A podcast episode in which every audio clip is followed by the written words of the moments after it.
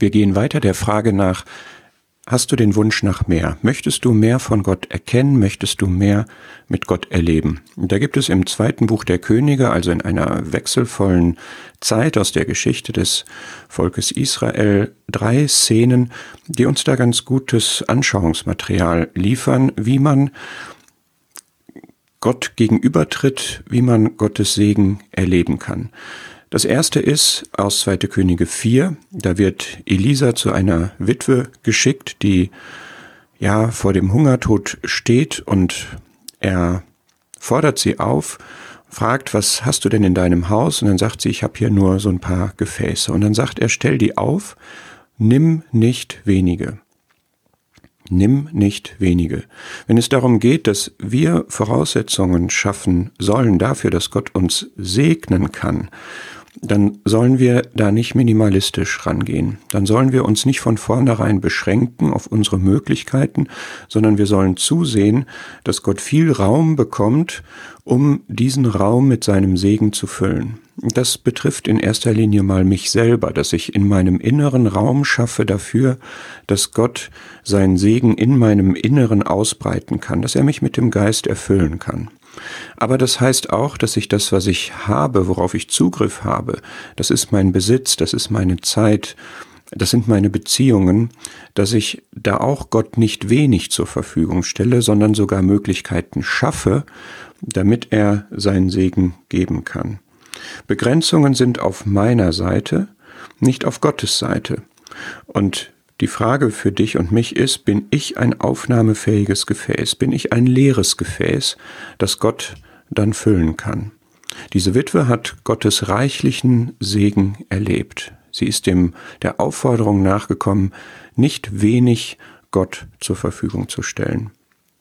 Ein Kapitel vorher in 2. Könige 3 haben wir zwei Könige, einmal von Israel und einmal von Juda, eine gar nicht gute Kombination eigentlich, die aber dann doch aus Gottes Güte eine riesige Segenserfahrung ähm, nach sich zieht. Und zwar äh, haben die sich verbündet gegen den König von Moab und ziehen dann mit ihrem Heer durch die Gegend und haben irgendwann kein Wasser mehr. Und dann ist die Frage, wo ist denn hier ein Prophet? Und da tritt auch wieder Elisa auf.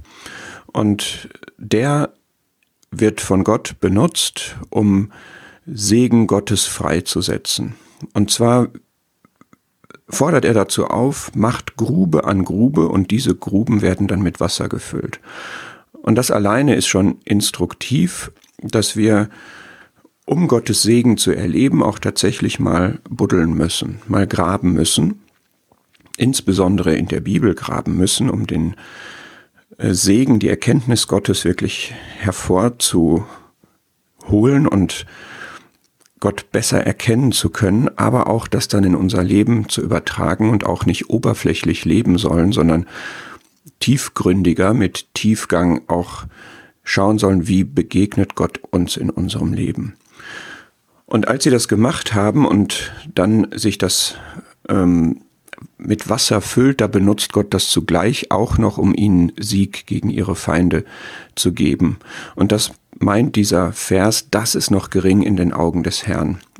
Es ist noch gering, er sorgt für unsere Bedürfnisse auf eine überwältigende Art und Weise, aber das ist noch gering, er hat noch viel mehr im Sinn. Und das erleben wir auch oft, dass Gott uns in einer unmittelbaren Notsituation hilft, das alleine ist schon herrlich und wunderbar.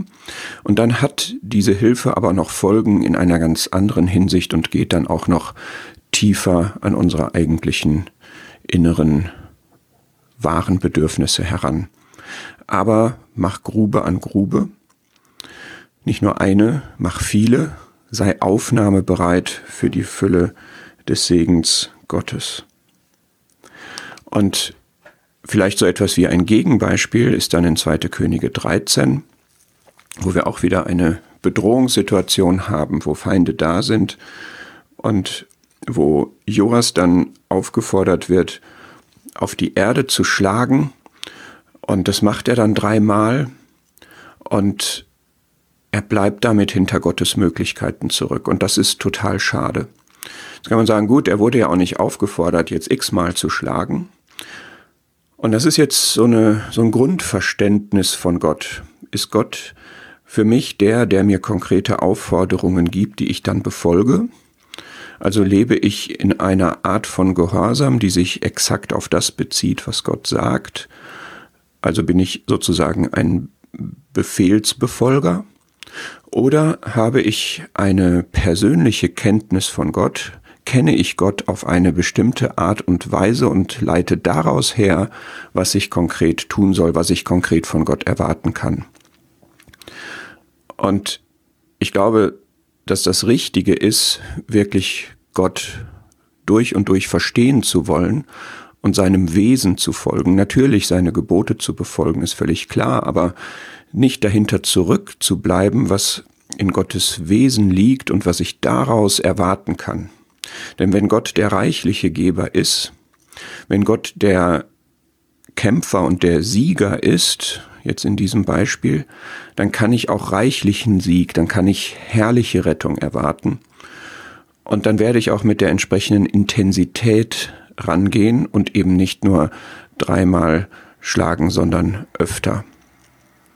Und das ist einfach wunderschön und ermunternd zu sehen, dass Gott wirklich immer das Beste, immer das Große, immer das Herrliche, immer das Wunderbare geben möchte und auf unserer Seite erwartet, dass wir auch wirklich alles bereitstellen und ihm alles hingeben, ein offenes Gefäß, ein leeres Gefäß für ihn sind und erwartungsvoll, vertrauensvoll seiner Herrlichkeit entsprechend auch beten.